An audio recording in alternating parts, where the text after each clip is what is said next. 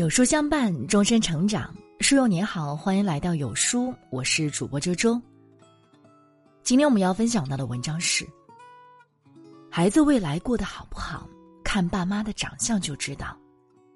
一起来听。前几天无意间听到儿子和同学打电话，一分钟不到他就叹了四次气，还频频抱怨。人生太苦了，这日子什么时候是个头？我不禁打了个寒战。想起班主任也曾提醒我，儿子的日记特别消极悲观，下课也不见和同学玩耍，整天唉声叹气的，心里更是一阵堵。晚上我忍不住打电话和老公诉苦，说最近儿子心思都不在学习上，整天净想些乱七八糟的。不过十岁的孩子哪来那么多愁？完了又是一顿抱怨，怪他天天忙工作不管孩子。老公在那头苦笑。我倒觉得咱儿子的话很耳熟，和某人说话的语气如出一辙。一番话犹如当头一棒。有人说，孩子的性格怎么样，未来过得好不好，看爸妈的长相就知道。这些年，老公常年在外，我一个人又忙孩子又忙工作，常常诸多不顺，一身的负能量让我如同一个怨妇，时不时就绷着个脸和儿子大倒苦水。日复一日，连我自己都没有注意到，这些有意无意的怨言，就像慢性毒气一样笼罩在家里，对儿子攻心又攻脑。教育家孙云晓说：“家长们希望孩子做一个热爱生命、珍惜自己的人。家长首先要在家庭中用积极的生活态度影响孩子，要不断的给孩子带来正能量。是呀，家庭的能量是孩子成长的土壤。父母只有源源不断的为孩子提供正能量，孩子才能长成参天大树。”正能量的家庭是孩子幸福的源泉。心理学家曾奇峰曾分享过一个案例：女孩佳佳因为跟同学发生了一些口角，就偷偷买了安眠药，多次自杀未遂。父母很不理解，明明冲突不大，对方也公开道了歉，佳佳为什么就是想不开呢？一番交谈下来，曾奇峰发现女孩性格胆怯。自我评价也过低，而根据过往经验，这种性格的形成跟家庭气氛紧密相关。原来，佳佳的爸爸工作忙，早出晚归，天天回到家都愁眉苦脸的；而妈妈是医生，工作也辛苦，经常累得唉声叹气，话都不想说。哪怕节假日，大家也是各自休息，不出门，整个家就像一个疗养院。大家都是伤病员。曾奇峰形容这样的家就像个垃圾场。在这样的环境下，佳佳学业上的压力无处安放，生活上的苦恼无处诉说，与同学的矛盾无人开解。这些苦楚找不到一个出口，只能不断的向内压抑，直到佳佳再也无法消化，压抑成伤。压力满满的爸爸，一身疲惫与郁闷的妈妈，最后造就了一个心理有问题、毫无幸福感的孩子。所幸，意识到自己错误的父母很快做出了改变。他们决定回到家就关掉手机，把所有坏情绪都搁在家门外。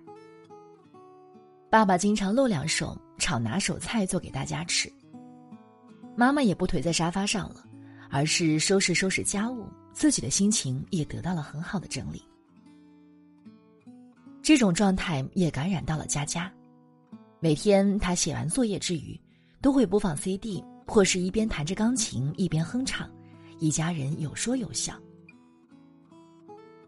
生活依旧一地琐碎，但当父母换个自己的心态去迎接时，家就变成了幸福的磁场。家庭教育中，情绪是最具感染力和传播力的。消极的父母心中灰暗，孩子自然也没有快乐可言。积极的父母眼里有光，才能帮孩子驱赶生活的烦恼和阴暗。一个正能量满满的家庭，才能养出幸福感满满的孩子。正能量的家庭才能养出内心富足的孩子。有句话说得好：“无论父母在物质上怎么样让孩子富有，都不如养出一个精神富足的孩子。内心富足的孩子，自信、开朗、有主见，有足够的心理能量和底气面对生活的风风雨雨。”樊登老师的儿子嘟嘟就是这么一个孩子。有一次，嘟嘟跆拳道考勤需要抬脚把一块木板踢断。但嘟嘟连踢三脚都没有踢断。嘟嘟默默的站在边上，看着小朋友们一个个通过，他憋得眼泪都快出来了。但他却没有气馁。等大家都踢完，嘟嘟竟突然举起一只手说：“请考官再给我一次机会。”一时间，大家都愣住了，没想到还能这样去沟通。考官没回答，嘟嘟又一次坚定而诚恳的说。我只要一个机会。考官被打动，破例给了他一次机会。最后，嘟嘟成功踢断木板，拿到了蓝绿带。事后，樊登问嘟嘟：“如果考官不给你机会，你该怎么办？”要是不给我机会，我就好好练，下次再考。嘟嘟认真回答。小小年纪就知道不到最后一刻不放弃，知道用沟通解决困难，还能坦然面对失败。这样内心富足的孩子是如何培养出来的呢？答案是积极养育。有一次，嘟嘟在家玩球，不小心把妈妈最喜欢的茶杯打碎。樊登没有发脾气，没有指责，只是耐心问发生了什么事儿，如何解决。如何避免情况再次发生？一次犯错便是嘟嘟的一次成长。嘟嘟语文考试把樊登的“登”字少写了一点，很是自责。樊登听后直接夸他：“你错的很聪明呀，在古代为了避讳，孩子就应该把父母的名字写错。”幽默的化解了嘟嘟的烦恼。嘟嘟被老师冤枉上课讲话，还罚了站。樊登便把自己小时候喜欢交头接耳，被老师安排一学期都坐在扫把前面的糗事说了出来。嘟嘟听后觉得很有趣，委屈瞬间烟消云散。聪明的父母总是能积极乐观的看待事情，帮助孩子实现精神以及心理上的成长，给予孩子内心的富足和安定。就像心理学家格桑泽人说的：“父母的心态决定教育孩子的效果。什么样的家长，就赋予孩子什么样的心理能量。想养出一个内心富足的孩子，父母首先要把爱和阳光种进孩子心里。有句话说得好，在正能量的家庭里，幸福和快乐永远是一加一大于二。”一加一加一大于三。一个正能量的家庭，温暖、上进、和谐、有爱，不仅能给身体充电，还能治愈心灵，让孩子身心愉悦。那么，我们如何做好积极正向的父母，构建一个正能量家庭呢？答案就在下面这八组图里。一。积极的对话养出温暖的孩子。好家庭，积极的对话，有效的沟通；坏家庭，消极的对话，沟通不顺畅。孩子的行为受情绪的影响，与孩子沟通时，父母情绪稳定，循循善诱，孩子的注意力才会在父母说话的内容上，把话听进心里。二。良好的家庭氛围养出阳光的孩子。好家庭感到安全和舒适，坏家庭感到紧张和害怕。都说幸福的人用童年治愈一生。